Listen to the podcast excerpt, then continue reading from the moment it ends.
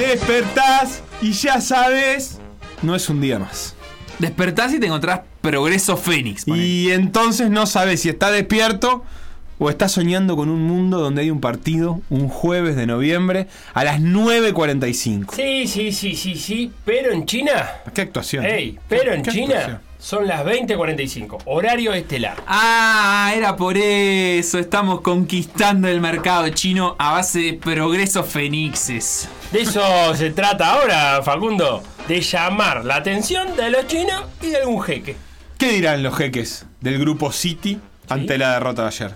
O, ¿Qué dirán? o- o los jeques de Emiratos con el Mundial de Piscina Corta, que ya tiene confirmado cuatro uruguayos que van a ir. sí, No, también. eh, me tenés que leer tal cual, porque si no, no puedo hacer chistes. eh.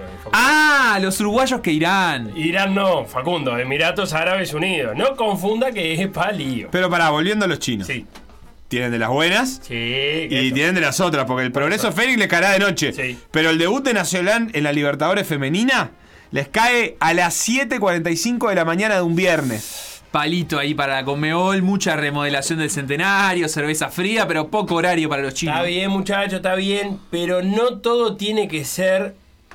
No tiene. A ver, a ver, vamos, vamos de nuevo. Ordená. No, to- no todo. ¿Cómo? No todo Sí. tiene que ser en busca del capital chino. El capitán chino. El No, capitán de qué cuadro? No, el, Llegó. capi- no, el capital, dije de, yo. de, de Guangzhou, Evergrande, de No, Shanghai, no, Shanghai. O quizás el capitán de la selección No. de China. Sa- ¿Sabrán los chinos lo que es un ¿Sabrán capitán? los chinos lo que es un capitán? No, capital. Capitán, ¿Y, y por qué nosotros capitán, vamos a ir a buscar un capitán. capitán si esta es la Sabrán tierra de los capitanes? es un Capitán capitán. Nasacio, Duro, Capitán. Lugano, Odín. Guzmán Pereira. Capitán, capitán, capital, capitán. dije, no capital. Capital, no Capitán, capitán. capitán, Pará, Facundo, pará, capitán. vos dijiste Guzmán Pereira. ¿No es un Guzmán Pereira. ¿No es un poco mucho en esa sucesión de nombres? No, Guzmán Pereira, me la pasó Montoro que hoy mete sus narices semióticas en el tema de la semana, que es el capitanato, el símbolo y ¿Qué la cosa. ¿Qué cosa?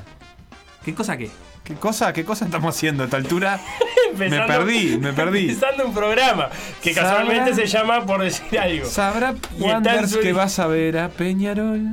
Y está en su edición. no- Capitán. sería buenísimo ¿Qué si- edición? si le ¿Sabrá, poner la sabrá- melodía. sabrá Peñarol Sabrá que sabrá Wanders que fuiste a ver a capitán. Pero Peñarol. esa me extrañas más de lo que ella te extraña. Está muy mal.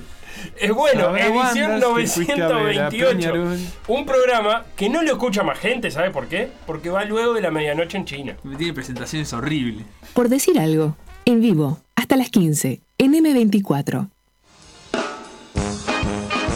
Escuchá, Sebastián, si vas a cantar, tenés que hacer un poco más lejos el micrófono. Voy a- voy a dar en probar. segundo plano. Suerte que no hay medición. Sabrá Suerte. Wanders que escuchamos Morrissey. ¿Por qué Wanda? Sabrá ¿Sabrá el Wanders bohemio que fuiste a escuchamos, ver? Morris? ¿No? Fuiste a ver a Peñarol. Es la canción de Guzmán Pereira. Sí.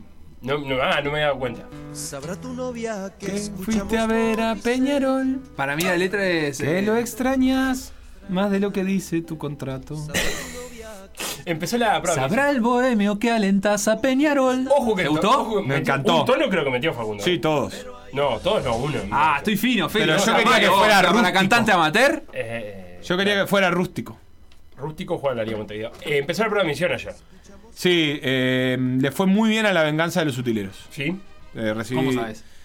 Porque vi muchos elogios en las redes. Yo los la- veo, la pero, eh, pero para mí es, es parámetro. Yo nunca entiendo cuáles son los parámetros del carnaval. Ah, parámetros. Eh, ¿qué- ¿Los parámetros de qué? Claro, yo veo algo y digo, ah, me gustó, no sé qué, bueno, está, pero lo veo a Lele ahí. Bueno, me le divierto, fue muy bien en la prueba de admisión, que es, es la de la gente que, Claro, pero yo no, no, no que reconozco. no, que digo, que no entró a la liga. No o sea, identifico. irte bien en la prueba de admisión puede ser estar entre el puesto 11 y el 24. Está bien, claro. Con- en el concurso. pues. Claro, Ah, sí. no es que sos el mejor del carnaval. Está diciendo que hasta el puesto 24. No, pero ah, lo que me pasa a veces es que digo, ¡guau! ¿Cómo me gustó esta? Y no. No lo Al ve final reflejado en el concurso. No entra. No. Pero un saludo a la gente de la venganza de los utileros que hizo una buena prueba de misión ayer.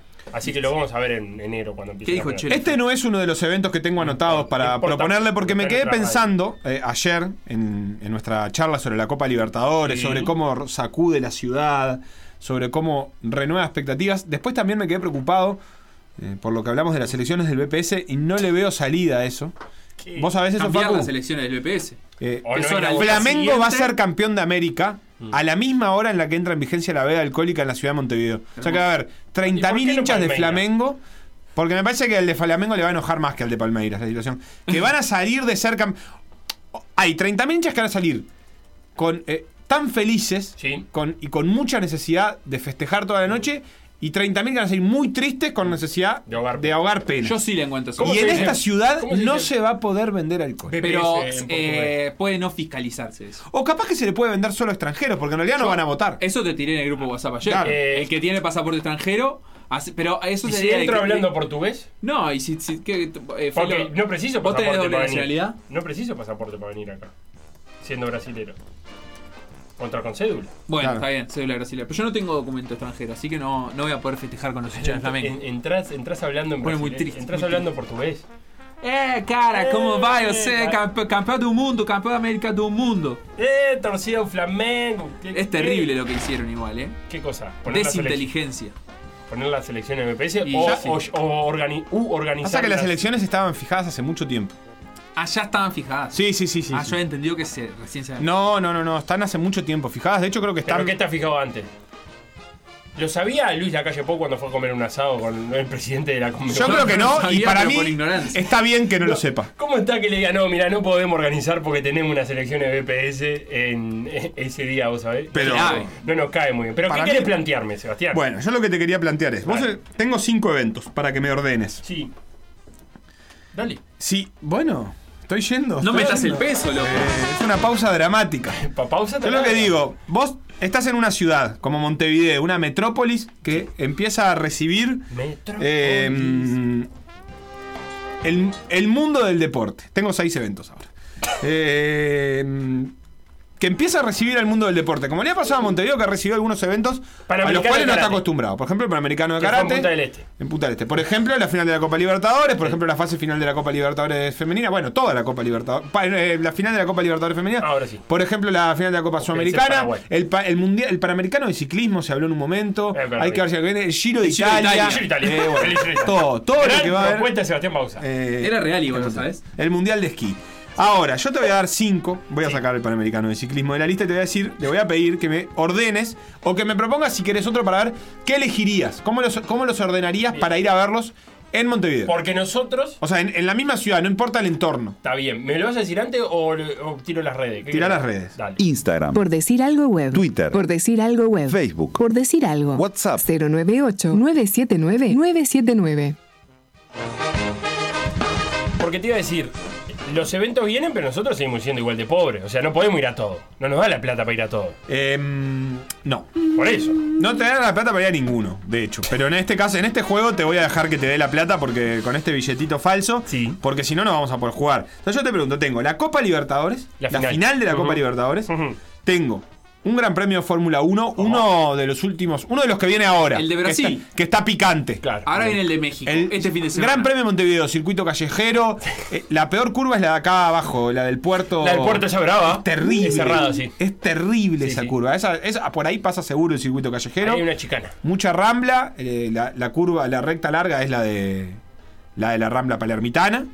Claro. Después ahí. Por el nuevo viaducto agarra.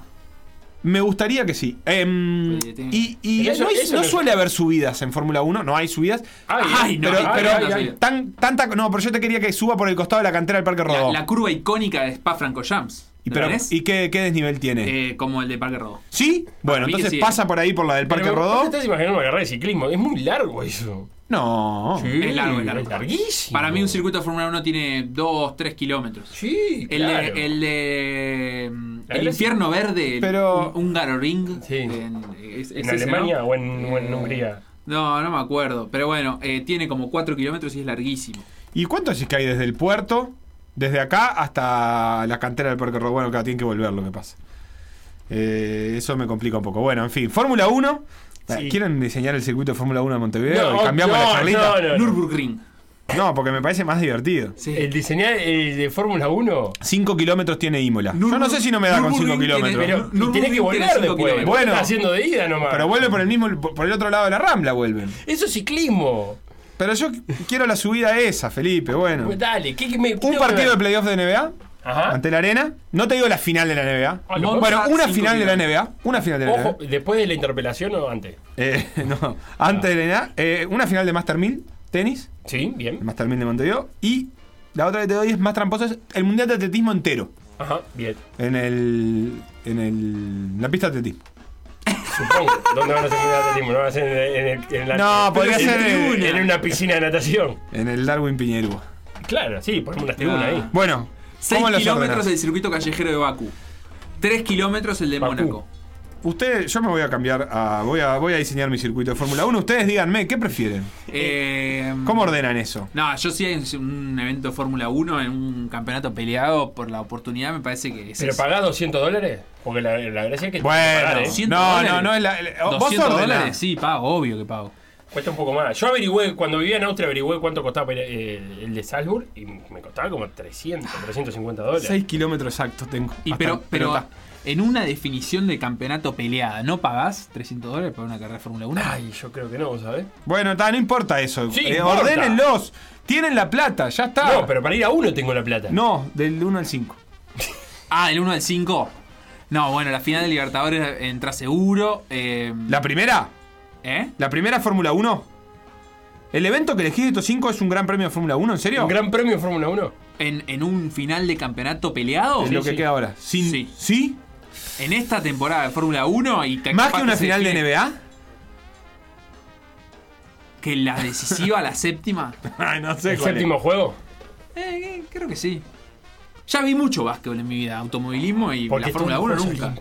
No, no, no. Los Juegos Olímpicos. No, la, las la- o sea, la Liga Uruguaya, pero, pero ya vi muchas veces. Tiene una foto de Ginobili. Pero nunca vi automovilismo. Imagínate si debuto Ajá. con eh, la Fórmula 1. Ahí Verstappen. ¿Y Hamilton? Ya hay otro programa que haces. ¿Sí? Una vez por semana. Ah, perdón. Mira, mira, mira, mira el Eh, bichi, lo tengo al bichi ahí. Lo tengo bichi ahí. hace que no. Seguí de largo, te dice el bichi. Eh, así que Fórmula 1 para vos. Yo, ¿Sabes lo que pasa, Seba? Yo creo que voy a disfrutar más un, un deporte que, Un deporte. que entiendo más a fondo. Un deporte, querés Más decir. a fondo, justamente. Eh, ¿Entendés? Para mí, Sí, sí, entiendo, no Ah, es muy difícil. Por Yo- eso voy a elegir el fútbol. Ah, no. ¿te quedas con la Copa Libertadores? Con la, la final? final de la tengo que cambiar. Bueno, Tengo que cambiar. Porque me di cuenta que habías dicho Mundial de Atletismo. Sí. El Mundial de Atletismo para mí es lo mejor del mundo entero. O sea, no, no, no se me ocurre nada más divertido que internarme una semana en un estadio donde está disputando un Mundial de Atletismo. No hay nada más divertido. Nada más divertido. Nada, en- nada, nada. ¿En nada. la tierra? En el mundo del deporte no hay nada más divertido que mirar un mundial entero de atletismo. Incluso lo preferís sobre los Juegos Olímpicos, no, obviamente. Pues ya los incluyen. No, no, claro, lo incluye. Igual lo que, Em, tiene, lo que tienen los mundiales de las disciplinas es que vos podés dedicarte a ver solo eso sin pensar que te estás perdiendo otra cosa. Vos podés Ah, ir a ver todo el culpa. atletismo de los Juegos Olímpicos, pero te vas a estar perdiendo. Bueno, yo me quedo con la Fórmula 1 entonces. Listo. Con la Fórmula 1. Para pelearlo. No, no. La verdad es que me. mm, Creo que un playoff de NBA. Una ¿Sí? final de NBA. Una final de conferencia. La final de Libertadores depende mucho de quién sea. Pero la verdad es que creo que prefiero ver una final de NBA. Me parece más lejano. Más inalcanzable para Más, ti. in- más sí, y, y más distinto al resto. Yo creo que una final de Copa Libertadores, no sé si tendrá realmente un clima tan distinto al de otros partidos que ya Está he bien, visto. Está bien, El, bueno eso el clima de la NBA me parece que es irreproducible. En eso la Fórmula 1 también, obviamente. Pero es acá Montevideo, o sea, no, no te- no va a haber mucho clima de NBA. Va a ser un clima no, pero, montevideano. pero ponele gris. que viene toda la banda del- de los Wizards. No, ponele que, que te hacen un primer plano de la Kiss Cam y vos estás tomando mate. Y bueno. No te relacionás con el de al lado. Mm, ¿Por qué no? Porque son, es acá. Pero capaz que no tiene que ser la Kiss Cam, puede ser una forma uruguaya. Pero viste que allá se, le hacen un primer plano y sale uno bailando. Acá sale un primer plano y da vuelta el mate. Y bueno. Pero, Ah, pero pará, mirá, pero pará, ¿qué es más curioso a nivel mundial? No, a nivel mundial sí. ¿La cámara, la, la mate cam o la kiss cam? Eh, no, la mate cam, obviamente. Qué bueno. ¿Por qué Tenfield no hace eso? Mira qué idea se te acaba de ocurrir. La Facundo. mate cam. La mate cam. Pero Y ¿qué tiene que hacer? Tiene que cebar el Claro, el- le regalamos un kilo de hierba. Claro. Tipo y tiene que llevar. Para el sponsor, Tiene que ¿no? mostrar la montañita. Lo que pasa que tiene que. Tiene que, que- el, el problema con la Kiss Cam eh, es que tiene que verse en el estadio. Claro. Y la O sea, el que- el- una en pantalla vivo, gigante. claro, pero- decís que en el Gran Parque Central no se puede. Es feo lo que No, diciendo. yo ya van no a poner la, La pantalla gigante de día no se ve. Sí, no, tiene que estar hecha para que si no se ve de día está mal hecha. Nah, es difícil, es difícil. No, se ve, me- Se se ve ve peor, se menos. ve peor, pero tiene que ver. en un lugar abierto de día. La NBA lo que tiene es que cerrada. Sí, ¿y qué pasa? Bueno, que se ve mejor. Yo creo que ese show es más difícil. Y a vos, Facu, que, que sabés apreciar el deporte, ¿y algo y un- una final de natación? ¿Con el ambiente de natación? Eh, creo que me gusta. O sea, seguro que me gusta, pero no, no, Es no muy sé corta. qué tan alto rankea, ¿eh? Es muy corto. No, pero ves No, no, varias pero si- pruebas. Si, ves el, el- la jornada. Todo el día decís vos. La jornada. La jornada Sí, definitiva. pero a la cuarta Turno. carrera. Tres ¿Te pare- horas, te parece todo igual, Dos no? horas de finales. Gente nada, es gente nadando en el La fondo. cuarta carrera, Que no la ves además. Ves espumita. Pumita ahí. No, está bueno, ¿eh? Pero la, Que no a te lo- toquen los 800 metros. A los es un boli. 28 minutos de gente nadando. Eh, a ver, este, a ver si te, No, te no, gusta si esta, está bueno, propuesta, está. esta propuesta de Bruno. Yo preferiría el Mundial de Curling en el Palacio Peñarol y entre partido y partido eh, largan el Holiday on Ice. Me gustaría ver curling. ¿Qué de la vida de la gente de Holiday on Ice? Podríamos ir a ver bochas, hablando de, de ver curling. ¿Cuál? Bueno, el otro día vi por primera vez en mi vida, es- esto es en serio. ¿Qué? Ah, no me digas de nuevo el, el sexto. No, no, fui a ver un evento deportivo, fui a ver un torneo de ajedrez. Wow. Eh, apasionante. ¿Rápido? No, yo fui combinando normal. Por decir ir, algo. Conducción. Felipe Fernández. Pero estuvo bueno. Sebastián Moreira. Y Facundo Castro. Producción y edición. Conrado Hornos. Todos los deportes. En Por decir algo. Saludo grande a Sabrosa que dice: Es el programa que más me hace dudar si no es viernes. O sea, eh, pone PDA, empieza a no PDA y mira y dice: ¿Es un elogio? Eh, ah, yo ¿O es una sí. crítica? Yo- somos un viernes constante. Yo quiero decir que para mí es viernes. Porque los viernes tengo libre. Así Ah, que una partita de ajedrez mientras usted. No, no, no, que tenemos campeonato De juego. eh, uruguayo de fútbol. Relámpago. Torneo clausura, que sigue su andar, sigue su marcha. Como decíamos en la presentación, hubo otro partido hoy a la hora 9.45 en esto que eh, Tenfield ha dado en llamar eh, desayunando con el campeonato local. Vamos a ponernos al día con los hinchas que debíamos entre los partidos de ayer y el de hoy de mañana y pasamos en limpio lo que sabemos hasta ahora. Bueno, con el himno de fondo, acá por empezar a escuchar por radio nuevamente. Hoy la cuchilla contra Liverpool, partido duro como todos. Vamos a ver, esperemos traernos algo. Vamos arriba. 16.30, comienza el partido en Belvedere. Estamos en vivo desde la escuela número 36, Escuela Bélgica, esperando que salgan las bendiciones para salir raudamente para el estadio Belvedere y arruinarnos un poco más la vida, a mí principalmente y a ellos. Que sepan que al mundo vinimos a pasarla mal y que ellos salieron hinchas y socios de Liverpool de forma prenatal. Iremos allá a cumplir con los últimos 15 del primer tiempo y todo el segundo tiempo a pasarla horrible. Ojalá que sea con los tres puntos, por favor. Bueno, gol del bicho, otra vez Salomón, cuando venía haciendo figura Rossi nuevamente. Otra vez Salo, mandándola a guardar. Vamos arriba el bicho. Tavares, Salomón es uruguayo. Bueno, entré a la cancha, estaba asomando la cabeza por el último escalón y vi la pelota entrar al arco de Liverpool. No sé quién carajo lo hizo, no sé cuánto tiempo va, pero llegué perdiendo 1 a 0. Bueno, primer tiempo, 1 a 0, aguantamos bien. Lo que dice el tipo de la radio, ganamos bien. Hay que aguantar ahora y devolverle la gentileza a Liverpool que nos ganó en la apertura. La cancha nuestra serían tres puntitos de oro. Vamos arriba el bicho. Aguante corazón. Termina el primer tiempo, 7 minutos habré visto. Vi la pelota entrar al arco de Liverpool y vi un montón de imprecisiones, nada más. Antes de eso, 10 minutos por el teléfono antes de que los guachos salgan de la escuela. Dos goles claros, erró Liverpool. El primero porque Federico Martínez pateó de adentro del área chica y la pelota picó 132 veces antes de llegar a las manos de Rossi o de quien carajo sea el golero de rentista. Y el segundo, Emiliano García la agarró picando de aire entre el punto penal y el área chica y la tiró un metro y medio por arriba del travesaño. Liverpool es esto, al día de hoy. Bueno, triunfazo y pico, tres puntos de oro, respiramos, sacamos la cabeza, muy polémico parece yo escuchando por radio solamente, parece que es un error importante de línea, pero bueno, como digo siempre, el fútbol te da y te quita, hoy nos toca festejar, vamos arriba el bicho. Bueno, gente de PDA, hoy no estoy en la cancha, lo estamos acá viendo desde el teléfono. Estoy en un cumple, ¿qué le voy a hacer? Estoy en campo enemigo, aparte, todos bolsos, así que. y nadie pone la tele, así que estoy desde el teléfono alentando a Torque. Vamos a ver qué pasa. Me tengo una fe bárbara, así que vamos, Torque, vamos, eh. Miércoles de noche estoy como loco. Es el voto que el alma pronuncia, cumple de la suegra y hay que venir a cumplir. Por supuesto, mi esposa me trajo a un restaurante a comer con la suegra que no tenía pantalla de televisión con el partido. Así que lo estoy sufriendo por la del 3-6-5 score. Y estoy como loco porque Nacional va ganando 2 a 0. Gol al cierre del primer tiempo de Zurino, gol al comienzo del segundo tiempo del Keke Almeida. Y no los pude ver, no tengo idea cómo fue, no tengo idea cómo, cómo es que estamos jugando, no tengo idea de nada, solo estoy como loco porque estamos ganando 2 a 0 y estoy ya saliendo de acá, llegando al auto para poner la pantalla en el teléfono y seguir este partido electrizante. Vamos por la punta, vamos por todo, vamos al bolso. Terminó el partido en el Parque Central, marchamos con Nacional. Esta vez las virtudes que tenemos en ataque no, no, no compensaron lo- los errores constantes que tenemos en defensa. Nos falta a veces la jerarquía como para estos partidos y ta, vamos, vamos a morder la amargura y seguir.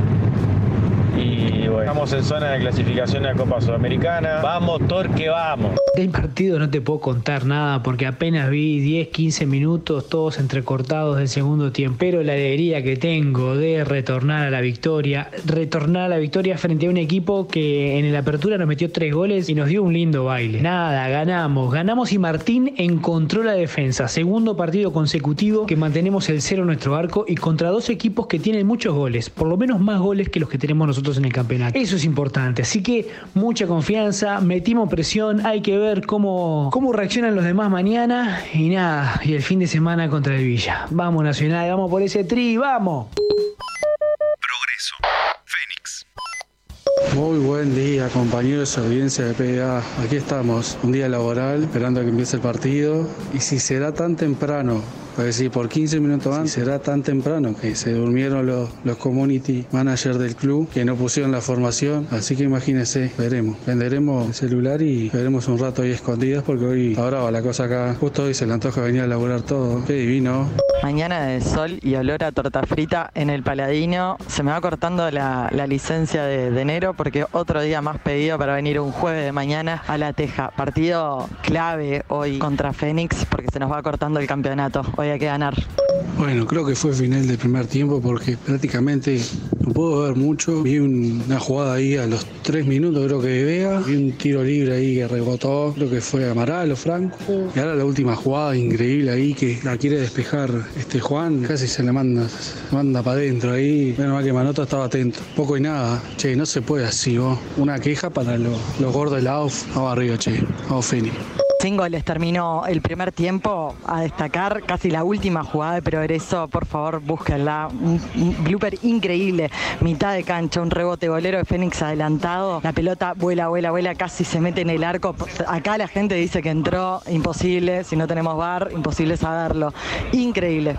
Final del partido, marchamos 1 a 0, hubiera sido más justo un empate. Segundo tiempo ahí pude verlo mejor y, y me pareció que ah, no, se llegó mucho. Y Feni otra vez se quedó, no generó y está ahí la última jugada, ahí el rebote de Formento ahí que la tiene Juancito y más justo hubiera sido un empate. Pero bueno, se perdió, segunda derrota consecutiva, nos aleja de, el, objetivo de las copas, ¿no? De clasificar. Quedan fechas todavía y bueno, ahora hay que apretar todo para, para el lunes por Sudamérica a las 3 de la mañana. Este, y bueno, capaz que ahí vamos, vamos arriba Feni.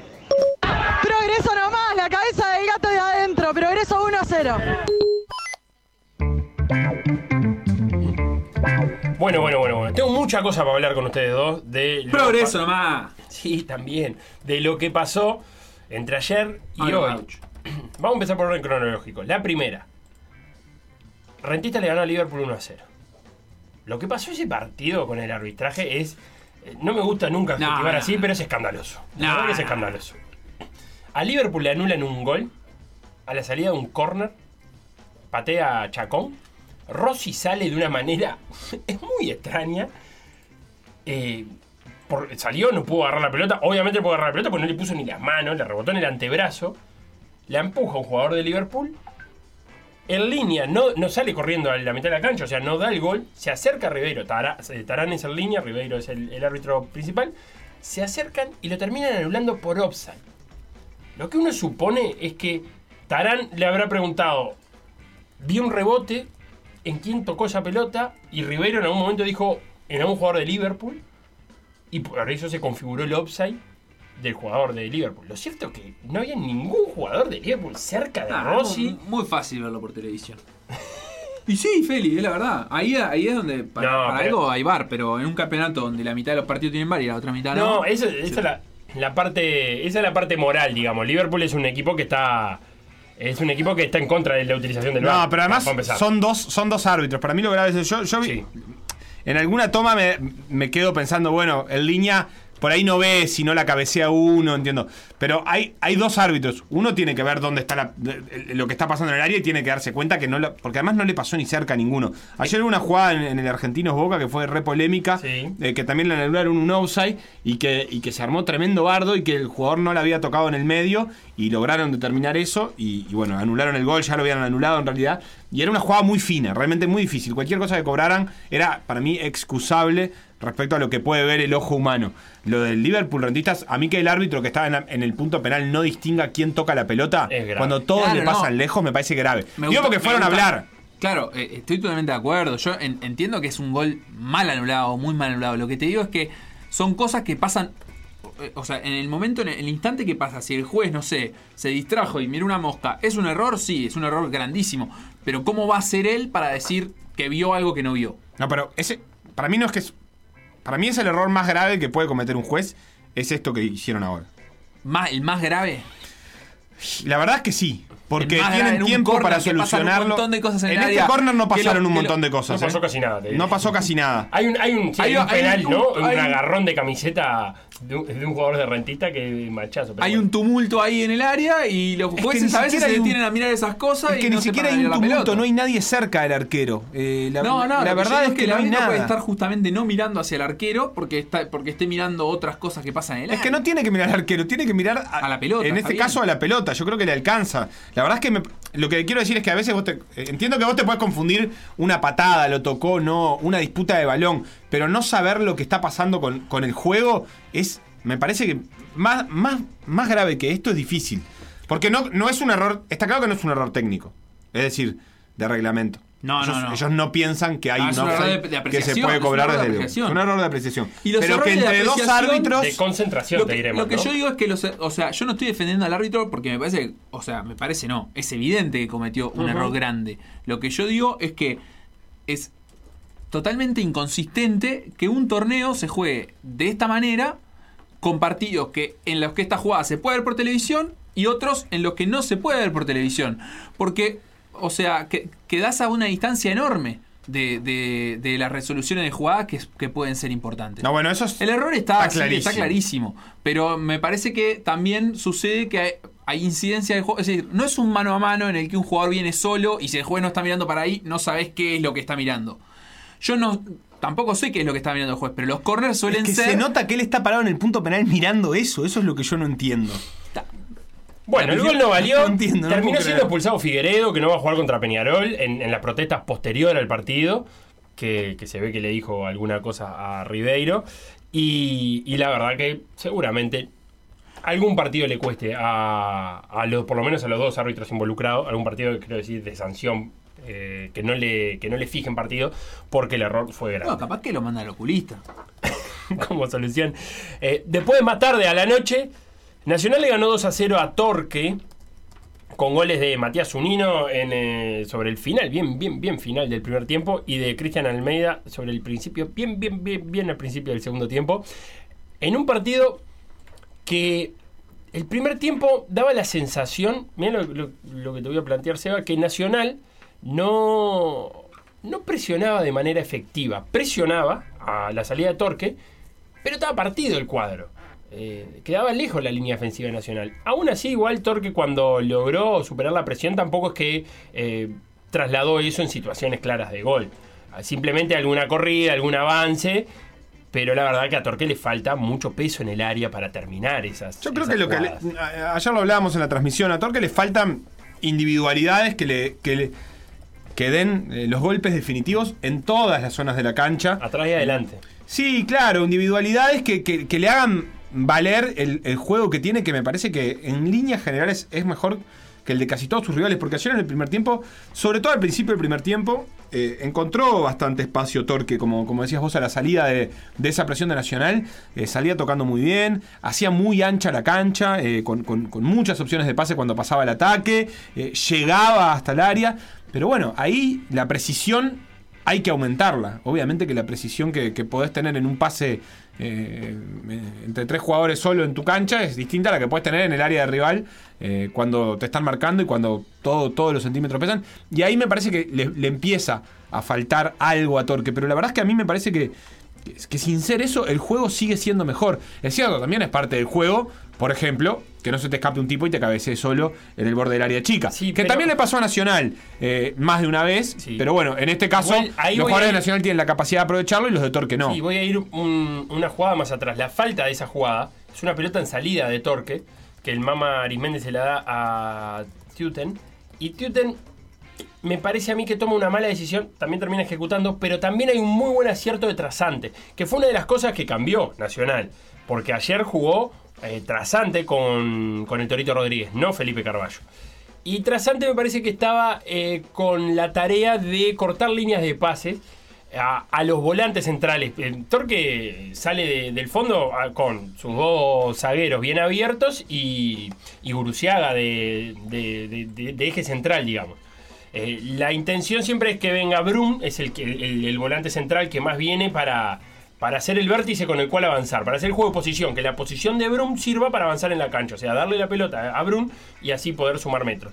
Eh, Tuten en, en ese momento, en vez de buscar a Brum, creo que trata de buscar a Allende, a un volante, y Trasante le corta bien la línea de pase, ahí recibe, y luego de eso recibe la falta que termina en el, en el, en el gol de Zunino, en una desatención defensiva, en una pelota quieta. Lo mismo pasa en el segundo gol, que es una pelota que Guruciaga tenía controlada para salir, y cabecea un zaguero, no sé si es que no gritó Guruciaga o si gritó y no le dieron bola.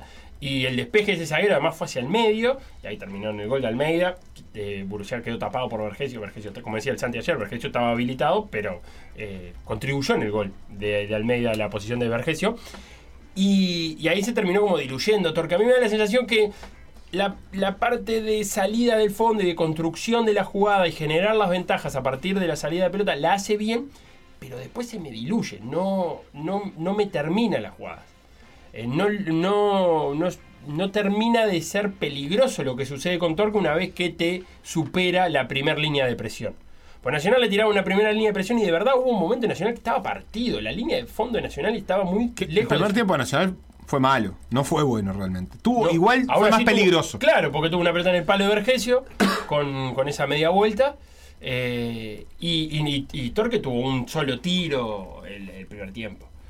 Entonces eh, sucede ese con Torque. De un equipo que sigue siendo Torque el equipo más goleador del torneo clausura. Es cierto, tiene cinco goles en un partido contra el Villa, pero sigue siendo el equipo más goleador del y a eso voy a ir. Nacional acumula dos vallas invictas y, Y es uno no- de los más goleados. Y es noticia. Sí, es Porque cierto. lo hace además contra Peñarol y contra Torque. Que son los dos equipos, de los dos equipos que más goles hacen junto con Liverpool, deben dar también por ahí arriba. Eh, y es noticia, porque Nacional venía de una rachita de recibir goles todo el tiempo. Y ayer con Torque eh, no solo no recibió goles, sino que también le generaron poco. Porque pasaba que los goleros Nacional solían ser figura. Ayer Martín Rodríguez hizo un partido correcto y no mucho más. Eh, es una buena victoria, me quedo con el concepto que dijo Santi al final de la transmisión, que Nacional está jugando con siendo, eh, que cada partido es la última chance. y ya salvó la primera de esas últimas chances, la salvó, sigue con chance. Dejar punto por el camino significa ya que si Peñarol o Wander ganan, se van a ir muy lejos los dos pe- pensando en el, en el clausura. Eh, y a la mañana de hoy, Seba, ¿algo más querías decirme Nacional Torque? No, no, seguí, Felo. A la mañana de hoy, Progreso le ganó 1 a 0 gol de Colman a, a, a Fénix. Y, y es una noticia para, para aquellos que pelean por el descenso. No solo para Progreso, sino para el resto de los involucrados. Sí, la verdad es que no, no pude ver el partido. Progreso salió con esta victoria de puestos del descenso. Eh, llegó a 66 puntos sobre los 64 que tiene Boston River, que juega ahora en un ratito contra Deportivo. mm, contra Cerro Largo. Cerro Largo. Y, Y de visitante. Y de visitante. En. Eh, en un partido que, que- que es importante para Progreso también por, por el clausura, porque Progreso es del pelotoncito que está arriba, digamos. Eh, se Y- mantiene en el pelotoncito de arriba. Y juegan la final del mundo. Eh, la final del mundo por el descenso. Progreso y Boston River el lunes. Sí. Va a ser un partido, o sea, sumamente decisivo. Porque eso, ahora están a dos puntos de diferencia. Hay que ver cómo le va a Boston River hoy, que puede quedar uno arriba, uno abajo o estos dos puntos, a- eh, dos puntos abajo que está actualmente. Y bueno, y van a llegar a ese partido del lunes con un montón de cosas en juego. Va, o sea, con el descenso en juego. Y después le van a quedar tres fechas. Sí, que para- a Progreso le empiezan a cerrar las cuentas por lo pronto, yo creo. Y en sí. el sentido de que De- cuando empezó el clausura. literalmente de sí mismo. Sí, eh, ni que hablar. Pero por lo pronto se metió, se metió en esa pelea con, fuerza. Porque. eh, no, porque realmente No empezó muy lejos de, de pensar que podía, que, clausura le podía servir para pelearlo. Y la verdad que todavía quedan cinco fechas. Y ya ahora directamente está fuera de posición de descenso. Pero por lo pronto lo está peleando. Le descontó 7 puntos a Boston River. Y en este momento le descontó 11 a Sudamérica, que eh, es cierto, tiene que, tiene que jugar Sudamérica, ¿no? Hoy. Todavía. Ahora dentro de un rato, a las 18.45 contra Plaza. Pero descontó muchísimos puntos, ni que hablar los que le sacó a Villa Española. Pero se metió de lleno en la pelea. Cuadro que la verdad es que no se veía por dónde. eh, y que, que no está. En un partido que terminó picante. Eso sí vi un poquitito ahí. eh, con empujones de todo tipo. Lo decía la Marti, la, la hincha de Progreso. que, que estuvo polémica, incluso en la tribuna y en la cancha. Eh, la fecha se va a terminar de jugar hoy. 16.30 Cerro Largo Boston River en el Goyenola. 18.45 La IASA Sudamérica contra Plaza Colonia en, en Jardines del Hipódromo. Y a las 21.30 con previa de por decir fútbol desde las 20.30 en el Francini. Cerrito recibiendo a Peñarol. El clausura, Facundo. El clausura tiene a Peñarol y a Wanderer con 20 puntos, Peñarol con un partido menos. Mm. Eh, Cerro Largo con 19, pero también con un partido menos, siempre en relación en este caso a Wanderer, que es el que ya jugó en la fecha. Eh, con la misma cantidad de partidos que Wanderers está Nacional, que está cuarto con 18 puntos, o sea, a dos puntos de los actuales líderes. Hay que ver qué pasa hoy eh, con Peñarol y también con Cerro Largo, que, que son los que le interesan a Nacional. Con 17 está Progreso, 14 Torque, al igual que Deportivo Maldonado. eh, Fénix tiene 13 y bueno, después sigue para abajo la tabla con equipos que también ya tienen partidos menos. La anual la ac- acortó Nacional la distancia. Tiene que jugar Peñarol y Plaza Colonia Sí, hoy. sí. Seba, ¿cómo está? 48 puntos para Peñarol y para Plaza, 47 para Nacional. Muy lejos ya los 39 de Cerro Largo y de Torque, que tienen que ver igual con la clasificación a Copa Libertadores. De hecho, eh, Cerro Largo, con la derrota de Torque y por, por 2 a 0, se metió eh, en posición de Copa Libertadores, digamos, aún sin jugar, porque están a un gol de diferencia. Entonces es tan fina la línea Ese es que va equipo, cambiando. eh, o sea, el cuarto es el equipo que entra en la primerísima fase de la Copa juega Libertadores. mañana. tres- ahora, tres el partidos. 15 el 15 de enero, 20 de enero. Tiene que ganar tres partidos, tres fases, Tres perdón, fases para para, para, entrar en, en, la, en la fase de grupo. Sí, de la por eso tampoco es menor la disputa de Nacional para ahorrarse la fase previa. No es solo pelear la anual para ser campeón, sino si vas a ir a la Libertadores, no empezar a competir en la Libertadores en Claro, muy porque temprano. hay- Porque el tercero del anual tiene que ganar dos cruces Sí, para sí. acceder. Sí, y que empieza a haber cuadros pesados. eh, en el último cruce ni que hablar, pero en el penúltimo te puede tocar un cuadro, un cuadro pesadito a nivel sudamericano. Hoy Peñarol entonces contra Cerrito. me Lindo partido, me gusta. Pinta lindo, ¿no? Sí, pinta lindo, pinta lindo. Cerrito eh, juega bien. Tiene el goleador del campeonato. Tiene Maxi goleador del campeonato, tiene varias estadísticas en las que en las que domina. Sí, un goleador parejo además, porque es también el goleador de del clausura, está en un momento de goles, más allá de que siempre ha sido un momento de goles, pero por ejemplo Vergesio está muy arriba en la tabla de, de los goleadores del, del- del campeonato uruguayo, pero está en un mal clausura. Eh, Arezo lo mismo, eh, y, y- y ni que hablar que, que Maxi Silvera mantiene ese nivel de un equipo que lo ha dicho Uzi varias veces en distintos aspectos. Domina varios de los aspectos del juego eh, bien, y es cierto, tiene algo parecido quizás a lo que le pase a Torque. Claro, tiene está lejos, está décimo en la tabla anual, tiene 31 puntos.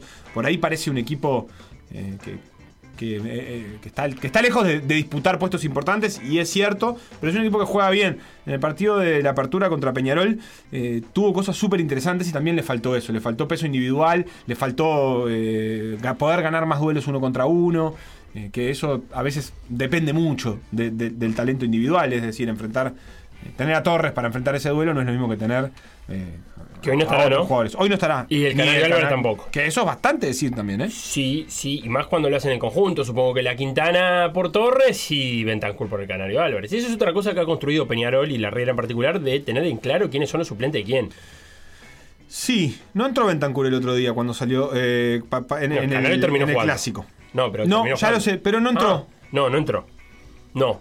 Porque me parece que si no puedes ganar, por lo menos no perder. Implicaba cambiar la forma de jugar, eh, la, Sí, la sí, disposición sí. táctica. Sí, sí, los cambios fueron posicionales. Claro.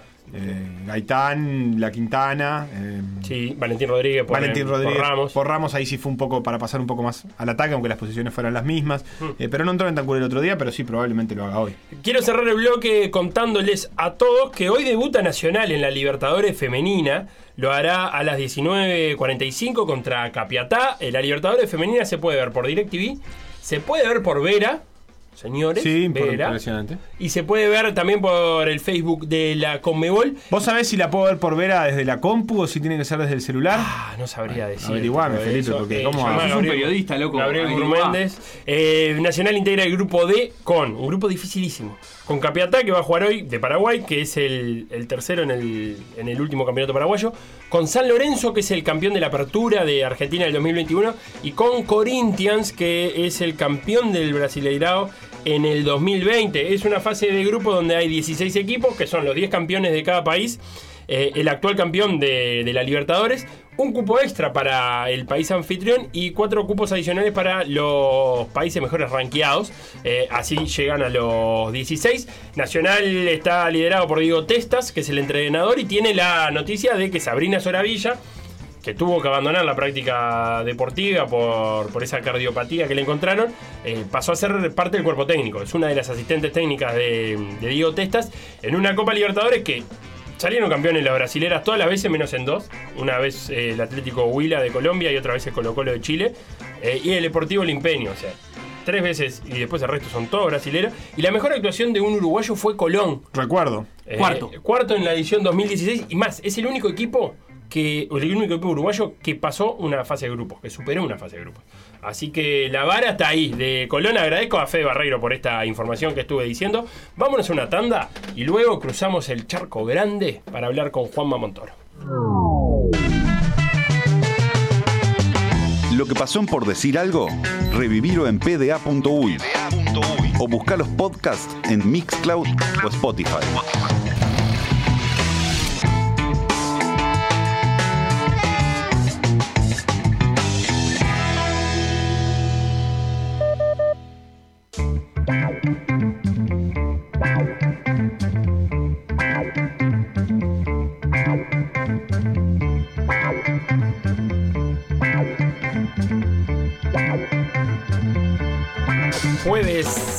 De gente que estudia y hoy le toca el turno al semiólogo Juan Manuel Montoro desde la lejana pero cercana de- en lo simbólico, en, Mm. en- en lo ancestral. La entreveraste. Vigo. ¿Cómo andás, Juan Manuel Montoro? ¿Cómo estás, Felo? Estamos acá, sí, en la, en la madre patria, se podría decir. ¿Está bien decir madre patria? ¿Ofende o no? ¿Cómo es, cómo es la cosa? No. ¿Madre de la- quién? la hispa- ¿Madre de quién? Bueno, sí. Acá el Día de la Hispanidad, que fue ahora hace poco en octubre, es, es- es todo un tema. Es Uh, estuvo que- discutido. Y sí, porque eh, ustedes vieron que, que nosotros cuando estudiamos historia en, en Uruguay, eh, el- la conquista de América siempre la vemos como un hecho objetivo, ¿no? Nunca, no es ni, ni los conquistamos ni nos conquistaron. Y claro, acá en España hay que, hay que tomar partido por algo, hay que decir qué qué hicimos, qué estamos haciendo. Sí que tenía sentido hablar de España en 1492, pero bueno, Claro, serán- pero. eh, serán otros temas. sí, déjame terminar el libro Ni América de Caparrós y, y después te puedo seguir con la, con la conversación esta. Eh, que está bastante interesante con respecto a eso y a, y a la mirada de, de los americanos de la conquista y demás. Eh, pero no estamos acá para hablar de eso, Juan Manuel. Ya tendremos un programa para hablar de eso. Pero ahora nos toca hablar de, de- del, del caso de la semana. La verdad que ha sido esta, este suceso, esta novela Guzmán Pereira con, vamos a hacerlo bien, bien sintético, que es el capitán de Wander yendo a, a, a ver a Peñarol Nacional, eh, alentar, podríamos decir, quizás sí, quizás no, ahora lo vamos a ver, y que termina con la resolución por parte de, la gente de Wander de, de sacarle el capitanato, eh, después que el presidente hablara con Carreño y con el director deportivo Mauricio Nani, y también se reuniera con, con el plantel.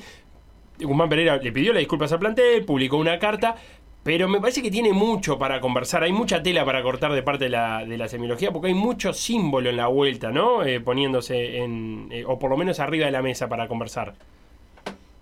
Sí, porque muchas veces la, la semiótica lo que intenta analizar, lo que intenta ver, es estas cuestiones que, que nos llaman la atención y, y si nos llamara la atención y siguiéramos de largo, o nos enfrascáramos en la discusión, si está bien o si está mal, bueno, ahí ah, sería otro tema, pero acá la cuestión interesante es por qué esto no, no- nos parece tan, tan relevante, por qué un tema como estos, qué, qué está diciendo de, del deporte, del fútbol como vehículo capaz de, movilizar identidades y, y bueno, de nosotros como sociedad también que le damos al deporte un lugar muy importante eh, en nuestras culturas. Eh, aparte, traigo de vuelta esto que hablamos al principio de España, ¿no? En mi caso, estando lejos, eh, no, dejé de verlo con cierta sorpresa que un caso como estos hubiera generado esa, ese revuelo cuando en realidad no sería la primera vez, o en realidad se sabe que, que- muchos este, jugadores, incluso capitanes de varios equipos, son hinchas o de Nacional o de Peñarol, incluso ha pasado también jugadores de Nacional y de Peñarol que en realidad eh, son hinchas de otros equipos. Entonces, yo creo que estudiar un poco, tratar de, ver qué hay detrás de todo esto, nos ayuda también a entender un poco cuál es el sentido que le damos al fútbol. Claro, y, en, ese, en eso te digo, hay una figura fuerte que es la de capitán y que me parece que, que ap- aporta a esta discusión, ¿no? Capaz que... eh, ¿Qué simboliza el capitán? ¿O qué estamos esperando nosotros como hinchas de un cuadro que haga nuestro capitán? Porque, el, a ver, esto de- depende de deporte en deporte, ¿no? Y, y- y- y tenemos las películas estas norteamericanas en las que aparece, ¿no? El mariscal de campo del Sí. fútbol americano, que es poco más que el prohombre, ¿no? Después tenemos en, en- en distintos deportes la figura del capitán no está tan clara o parece un poco más difuminada. Eh, en el tenis, por ejemplo, estoy pensando en la Copa Davis, que el capitán no es jugador, sino que es digamos, como una figura de referente, casi como un entrenador, pasa que en realidad cada tenista tiene su propio entrenador. Entonces, en el fútbol, la figura del capitán es la figura que aparece dentro de eh, el equipo, de lo que, el vestuario, como el líder dentro de esa realidad, ¿no? O sea, en el fútbol tenemos los mal llamados, siempre digo mal llamados estamentos que se hablan de ah, eh, los eh, dirigentes, el, el cuerpo técnico, los periodistas, son mal llamados estamentos porque los estamentos son clases sociales que no tenían movilidad prácticamente, y en el fútbol lo que más hay es movilidad. Pero eh, justamente el capitán podría ser una especie de vocero y por lo tanto, tanto desde el equipo hacia afuera como desde los hinchas, que serían la capa, si se quiere, más exterior dentro de la afiliación a un equipo hacia adentro, que se espera que, que- que guíe con ese ejemplo, ¿no?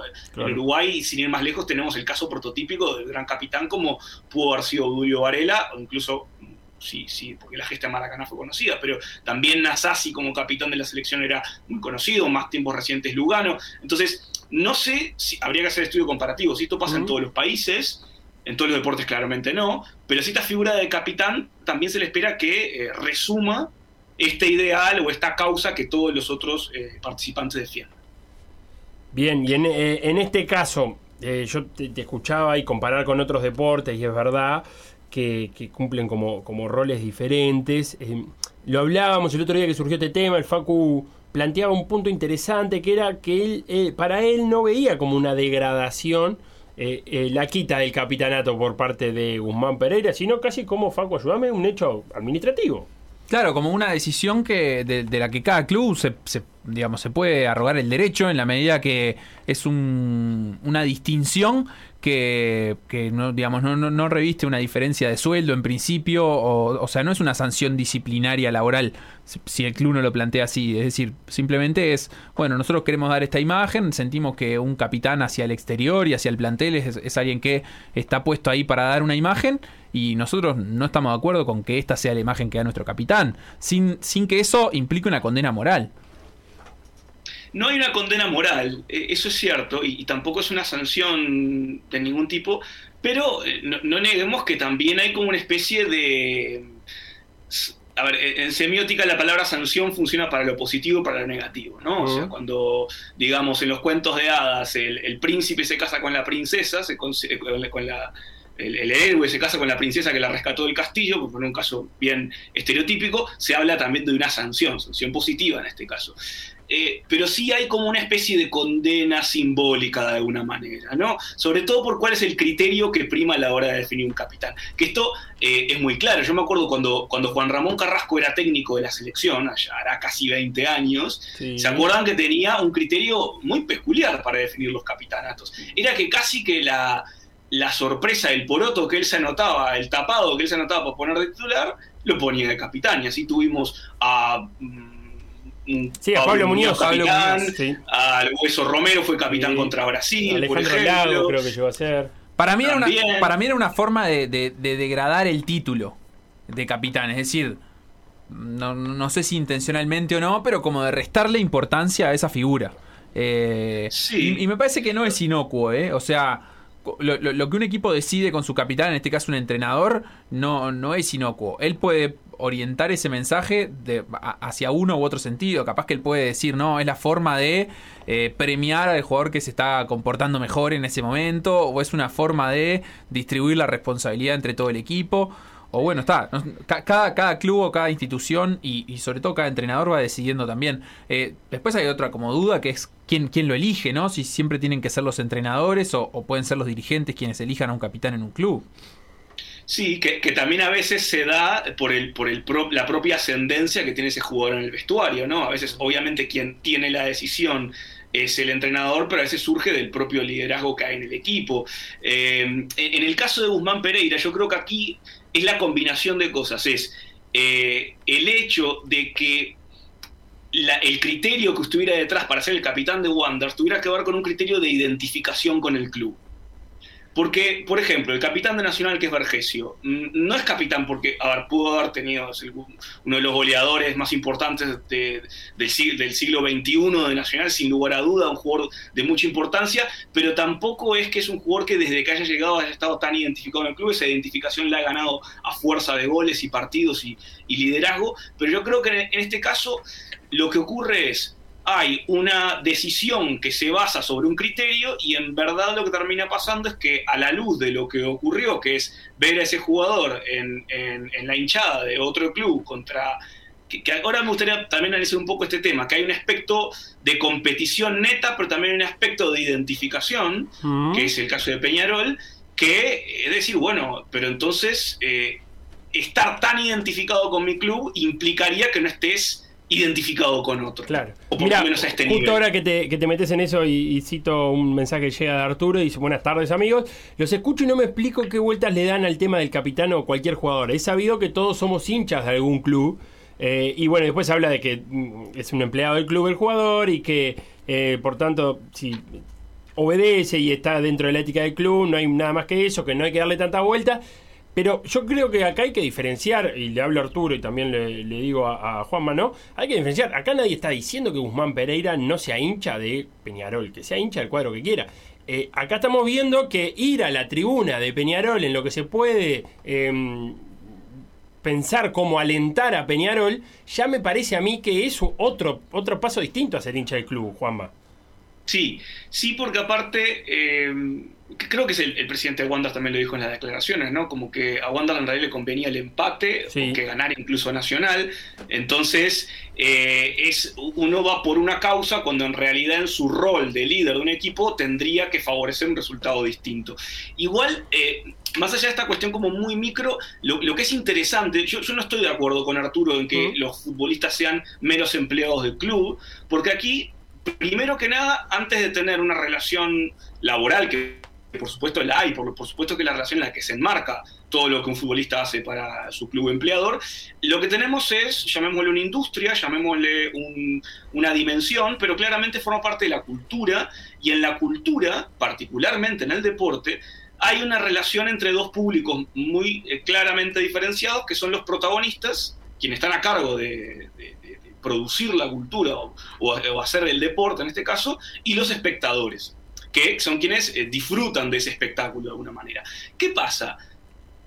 Si en, a, nadie, a nadie se le ocurriría pensar que qué mal este, Jorge Drexler que va a ver este, un, un recital de Rubén Rada cuando tienen discográficas que están rivalizando. En otros ámbitos de la cultura esto no nos llama la atención porque estamos acostumbrados a que la cultura normalmente no suele funcionar por términos competitivos, pero el deporte sí. Y el deporte no solamente tenemos entidades que compiten, que son los clubes, sino que tenemos entidades que generan adhesión y hacen que esos protagonistas, son en la medida que son representantes de los clubes, tienen como que ser ejemplo y ser, yo no sé si la palabra es respetuosos, pero por lo menos tener en consideración que, que, hay algo más allá que la relación contractual que los vincula, porque también desde el punto de vista, eh, el futbolista muchas veces se legitima desde ese lugar, de soy hincha del club, siempre fue mi sueño llegar aquí, eh, voy a dar todo por la camiseta, o sea, son tipo de declaraciones que nunca ninguno de nosotros diríamos este, en nuestros trabajos, por más este, contentos que estemos con ellos. No sé cómo, le, que, cómo les va a ustedes. Pero, Eh, pero no, yo siempre fui hincha de lugar. M24. La verdad es que chiquito tenía la camiseta y bueno. Facundo dijo que en Uruguay solo jugaba en PDA y, y está jugando en muchos lados. Eh, Ah, no. por eso. Eh, quiero retomar algo que dijiste, eh, Juanma, al pasar eh, y que, me- que quedaste en profundizarlo sobre la identificación, ¿no? Además de, de- de- del hecho, ¿no? Claro, porque eh, eh, en la medida en que el espectador no solamente es, o sea, hasta ahora tenemos lo del protagonista, pero el espectador no solamente es una persona que sienta disfrutar un espectáculo. Esto creo que lo habíamos hablado alguna vez. Eh, en el esquema narrativo de cómo funciona eh, un partido de fútbol, un- una actividad deportiva, en, en muchas partes del mundo, pero sobre todo en Uruguay, para los hinchas está reservado un lugar muy claro, que es el de casi de ayudantes. Eso es muy claro si analizamos letras de canciones, si hacemos entrevistas. O sea, no hay que hacer un trabajo de campo muy especializado para ver que los hinchas se sienten que tienen, que su apoyo tiene algún tipo de impacto en el resultado que se dé. Se sienten y los hacen sentir. Exactamente. Todo, todo el entorno Entonces, legitima ese lugar. Sí, y, y de alguna forma formar parte de, de- ese grupo de hinchas que apoyan, de alguna manera es lo que termina entrando en contradicción con eh, yo por otro lado soy un protagonista que en otro club espero que este resultado no sea de esa manera. Pero aparte acá, la, cuestión de la identificación tiene que ver con que, eh, y por eso para mí termina siendo tan explosivo en este micro contexto del fútbol uruguayo en que todo se magnifica, termina siendo, teniendo su escala, que hay Fíjense, una dimensión estratégica que tiene que ver con que Wanders está peleando el campeonato con Peñarol. O sea, si Wanders estuviera decimotercero en la tabla, no sé si habría, si todo esto se potenciaría de esta manera. De que Wanders aparte, fíjense, yo esto no lo he leído en estos días, es interesante. En la medida que Defensor y Danubio están en la B, y acá entramos en la otra, ¿cuáles son los clubes que quedan con más tradición o con más este peso en el actual escenario del, eh, de la primera división del fútbol uruguayo? Sí, Yo claramente Wander, Liverpool. sí, Wander y Liverpool y Wander un poquito más arriba, ¿no? Que Liverpool, eh, no sé por qué tampoco, ¿no? no que si me puedo pensarlo. Por campeonatos uruguayos. Sí, ¿no? O sea, para mí hay una- un, un grupo de, de clubes que, que está un poco jerarquizado por, por los campeonatos uruguayos que tiene. Y después, bueno, si, si, si lo sostienen su presente o no. Pero, por ejemplo, Progreso ahí también está.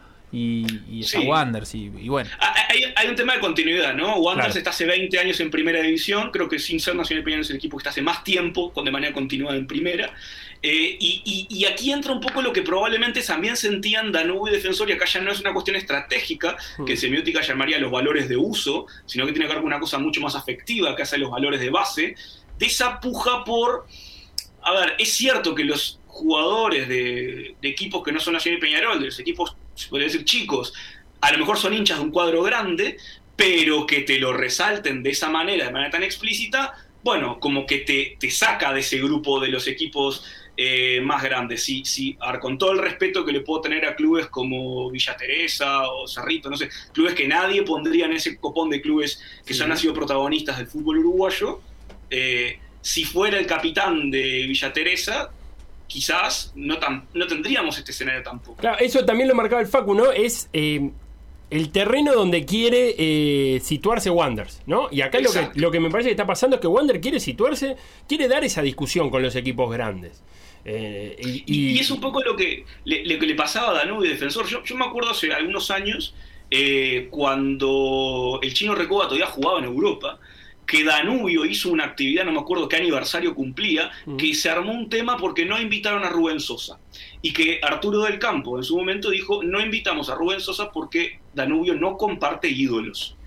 Y sí invitaron al Chino Recoba porque efectivamente a los, poco- a los pocos años el Chino Recoba fue a jugar a, a- A Danubio. a Danubio, que Sí. después pasó a Nacional. Y que también hubo todo un tema en Danubio cuando Nacho González fue a jugar a Nacional y no eligió Danubio en su momento. O sea, yo entre Danubio y Defensor siempre lo vi, esto, a ver, habrá que hablarlo con muchos hinchas de Danubio y Defensor a ver cómo lo sienten, ¿no? Pero que Danubio nunca tuvo ese Nico Olivera que sí tuvo Defensor, que, que toda la vida estuvo vinculado al club y que se retiró en el club, y que equipos como Wanderers, yo no digo que Guzmán Pereira sea un ídolo, no sé cuál sería el equivalente, capaz que sería el Chapa Blanco, no lo sé, habría que buscar, habría que hablar no con la está mal hinchada pensar en Chapa Blanco. Pero tendríamos que ver si de alguna manera poder tener un ídolo indiscutido, o que por lo menos capaz que no un ídolo indiscutido, pero que tu capitán eh, de alguna manera mm, muestre un afecto a la causa muy grande y, y se desentienda, que en este caso de Guzmán Pereira también porque había jugado en Peñarol antes, ¿no? O sea, es razonable. Eh, ahí Tenga lo- sentido. Tuvimos un saltito ahí, ahí, ahí, ahí te Sí. escuchamos bien, Juanma. Repetime la última frase que tuvimos un saltito. ¿Qué, qué es lo que, me- lo que comentaba recién? Es entendible que un equipo como Wanderers espere de su principal referente que, que, que- que desista de otros apoyos a, a- a otros cuadros como Nacional y Peñarol. Pero es un fenómeno, no sé si, si me van a comentar algo en esta, en esta lista. No, yo lo te, no, lo que te iba a preguntar, porque también ha salido de la discusión, es eh, cuánto eh, para la imagen y para todo esto que estamos hablando, cuán importante es a la tribuna que fue. Porque me da la sensación, y, lo- y yo lo arriesgaba en, un, en, un, en otro escenario, creo que si iba a la América, campeón del siglo, ¿no? Pero si iba a la América, me parece que no se armaba tanto revuelo. Y, no porque ha pasado varias veces, ¿no? Este, ha ha pasado el, el, eh, de, de ver jugadores de fútbol yendo a ver a sus, a sus ex equipos. Eh, Y entonces, ¿dónde, de dónde hecho, nos eh, genera, dónde nos genera, ve, ¿no? Juanma? ¿Dónde, nos- dónde se nos genera el ruido? ¿Por, por qué pensamos que si va a la América eh, está bien, sabiendo igual, incluso podemos decir, "Vos, pero este está hinchando por Peñarol, pero está en la América, que si lo vemos en otra tribuna, no quiero decir alentando, porque no estaba haciendo eso, tampoco que Guzmán Pereira estuviera cantando, pero si lo vemos en otra tribuna ya nos genera más ruido. A ver, yo, yo pongo el siguiente eh, ejemplo, en este caso una, una, una técnica que, que se usa a veces en, en semiótica, pero en la lingüística sí lo llama la prueba de conmutación, ¿no? Que se usaba cuando habíamos fonemas eh, para ver si una palabra es, eh, cambia de significado o no, cambiamos un fonema, si no cambia de significado no es una diferencia significativa, si lo cambia sí, y dependiendo de idiomas. Acá con imágenes o con conceptos se puede hacer lo mismo. Cambiemos un elemento. Si eh, Guzmán Pereira no estuviera jugando en Wanderers, nunca hubiera jugado en Peñarol y estuviera jugando, no lo sé, en otro equipo o incluso en el exterior, ¿cuál sería el comentario medio? Probablemente sería alegría para el hincha de Peñarol descubrir que un futbolista destacado, talentoso, es hincha del club y probablemente generaría un efecto de vamos a traerlo. O sea, desde el punto de vista simbólico, pasional, podríamos decirle, ir a lo que sería la Tribuna América es neutro. Sí, pude estar viendo el partido porque le gusta, porque el espectáculo, pero ir al, al epicentro donde se genera este lugar del espectador como apoyo, como ayudante, genera cosas positivas para quien recibe ese apoyo, pero también genera cosas que eventualmente pueden ser negativas para quien no. Si, si, esto mismo, por ejemplo, ¿no? Guzmán Pereira fue un jugador que jugó en Peñarol, pero yo no creo que haya estado tan eh, identificado con Peñarol como para que en el futuro sería problemático si fuera a jugar a Nacional, por ejemplo. Clarísimo. Eh, Juanma. Ahora, a partir de esto. Dale, redondeame, no, si las consideraciones finales, digamos, de, de este tema. A ver, yo, yo creo que este tema le, le dedicamos algunos minutos para, para entender, no, no, no para tratar, o sea, la primera pregunta que tenemos que ver es si esto es un hecho relevante, importante, que nos aporte información cultural. Acá eh, estamos haciendo un análisis micro, una situación que probablemente no dé para tanto, pero para tratar de entender por qué genera todo este revuelo. Después, eh, como, como ustedes decían, ¿no? O sea, tampoco es una sanción, tampoco es una cuestión tan grave, pero yo creo que la, conclusión que tenemos que pensar eh, en torno a esto es, bueno, cómo, diferenciar esta dimensión entre protagonistas y espectadores. ¿no? Sobre todo, hay un montón de consideraciones que tienen que ver con tecnologías, capaz que esto pasaba hace 30 años y nadie se enteraba, pero bueno, eh, el futbolista es mucho más que un futbolista y el espectador es mucho más que un espectador. Y eso que a veces genera problemas, la mayoría de las veces es la que nos termina gustando también del fútbol y el que genera tanta pasión. Me quedo con esa idea entre la diferencia entre protagonistas y espectadores y todo lo que conlleva. Juanma Montoro, semiólogo, eh, amigo de la casa, eh, gracias por pasarte este rato en Gente que Estudia. No, muchas gracias a ustedes. Un abrazo.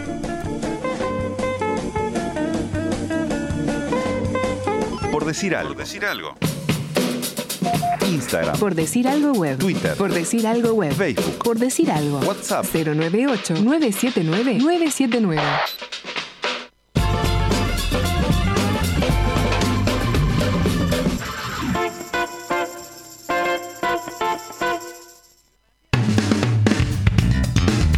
Noticias. Noticias.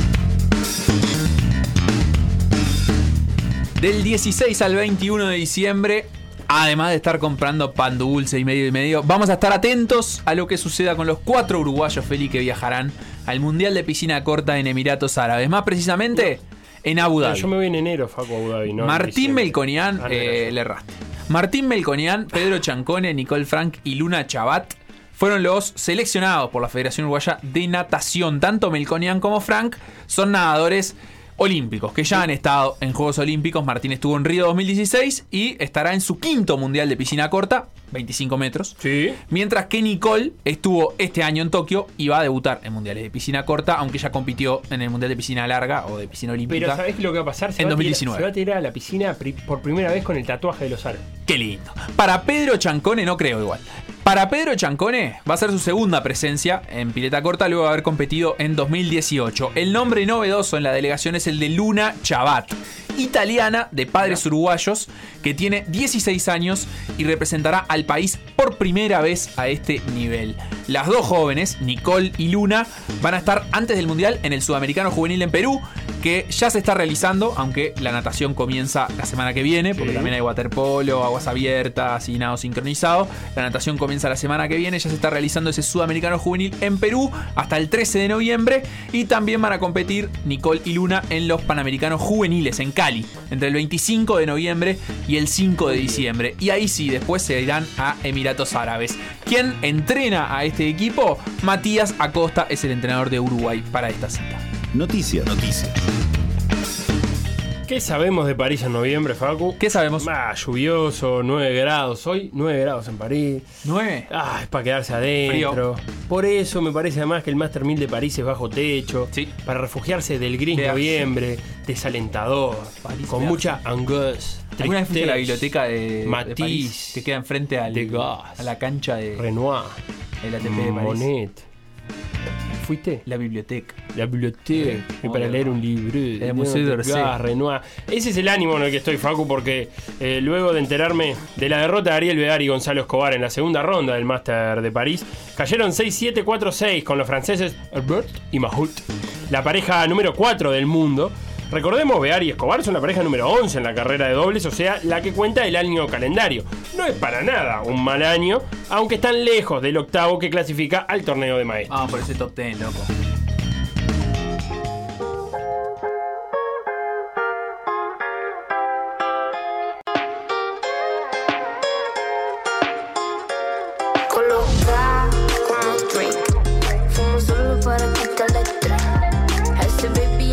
Le hice tres tres. Todos quieren montarse en la arena.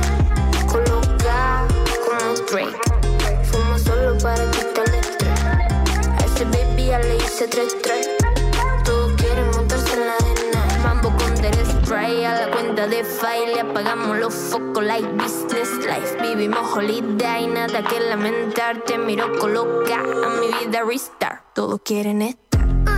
La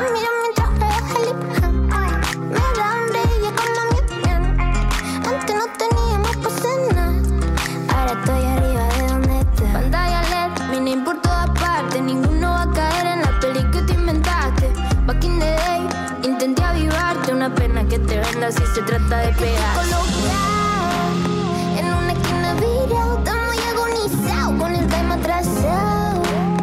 Lo bueno de mi lado, eso fue que olvidado. Le cerramos todo el telón. Colocado como un Drake. Fumo solo para quitar la estrella. A ese baby ya le hice tres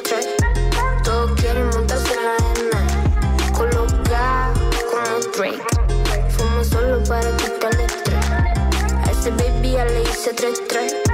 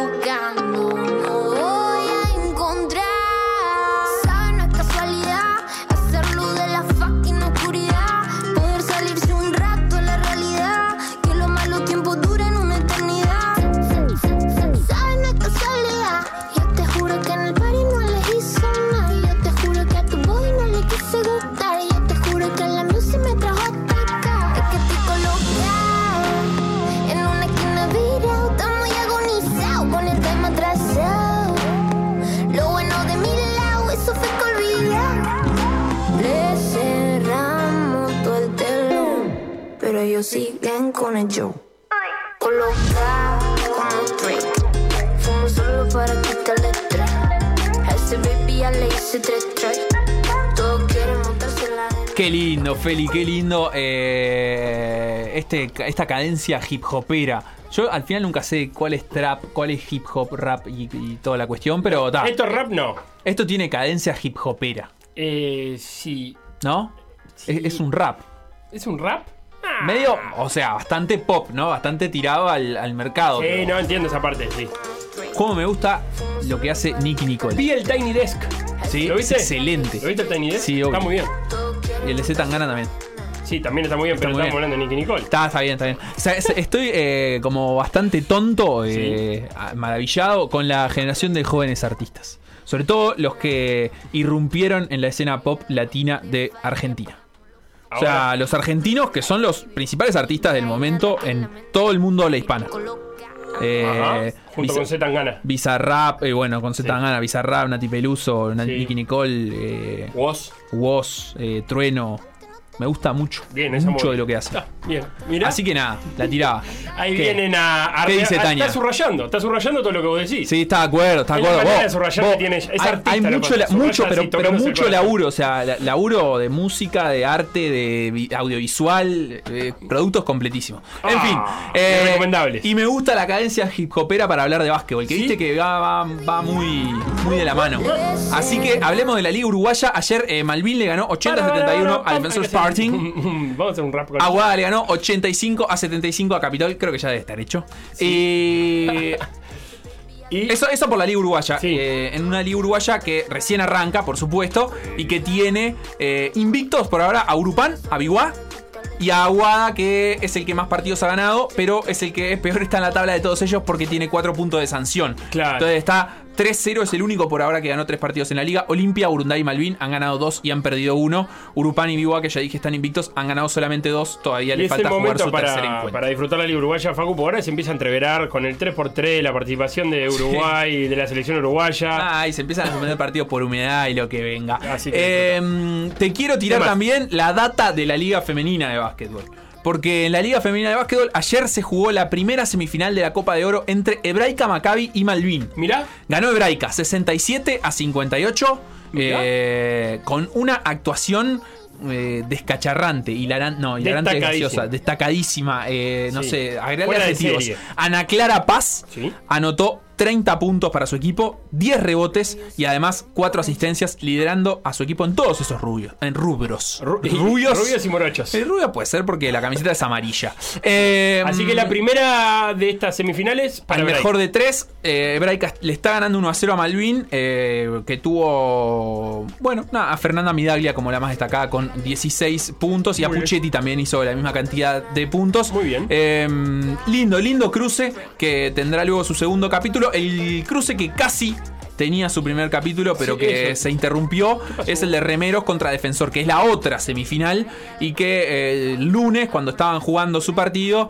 iba ganando Remeros 40 a 30 ese primer encuentro, y en el tercer cuarto, faltaba la mitad del tercer cuarto, se suspendió por humedad. Ah, es verdad, el, el lunes estuvo muy húmedo. ¿Eh?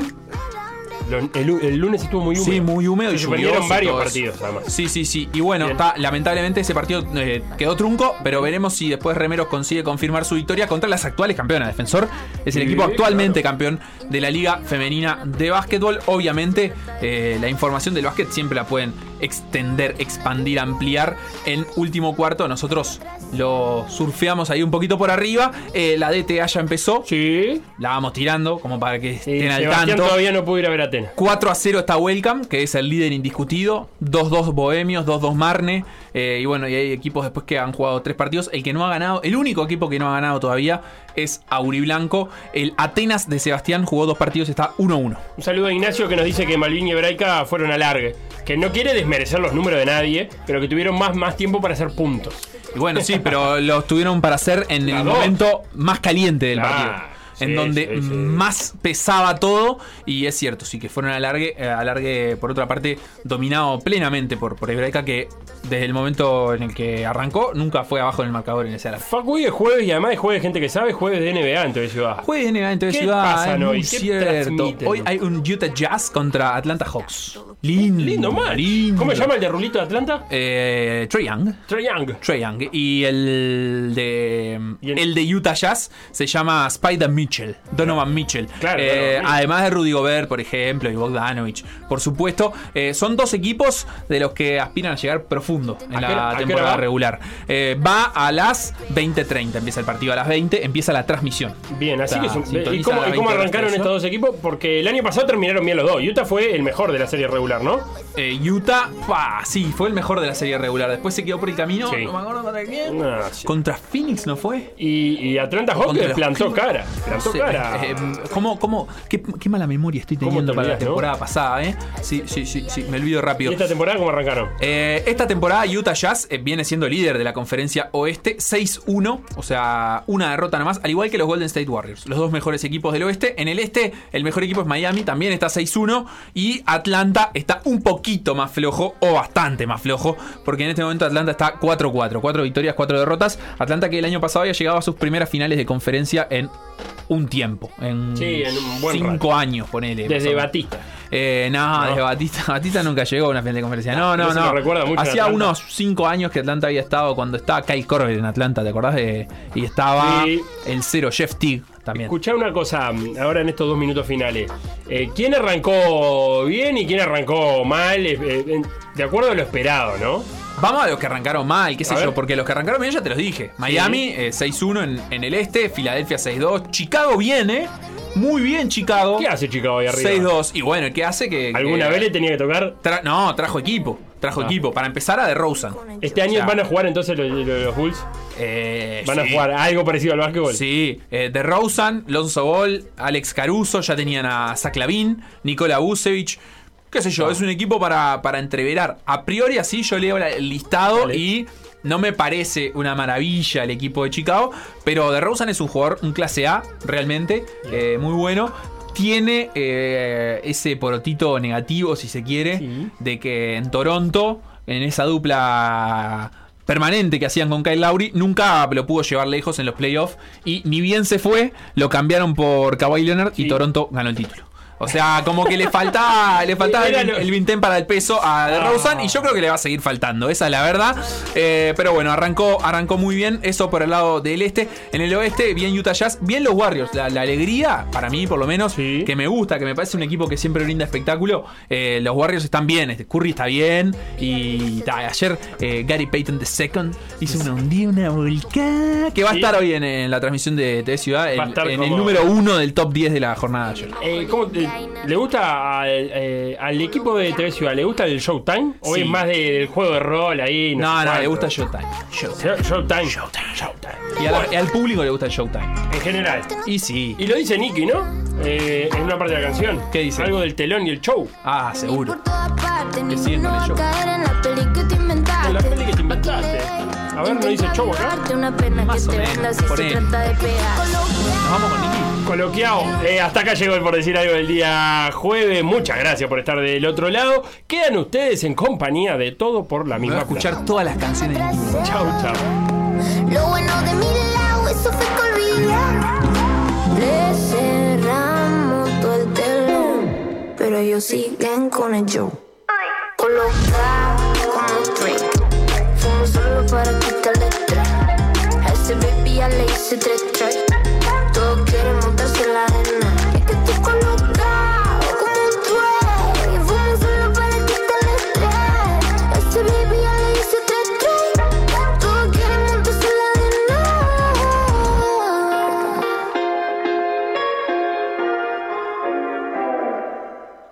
Escucha M24.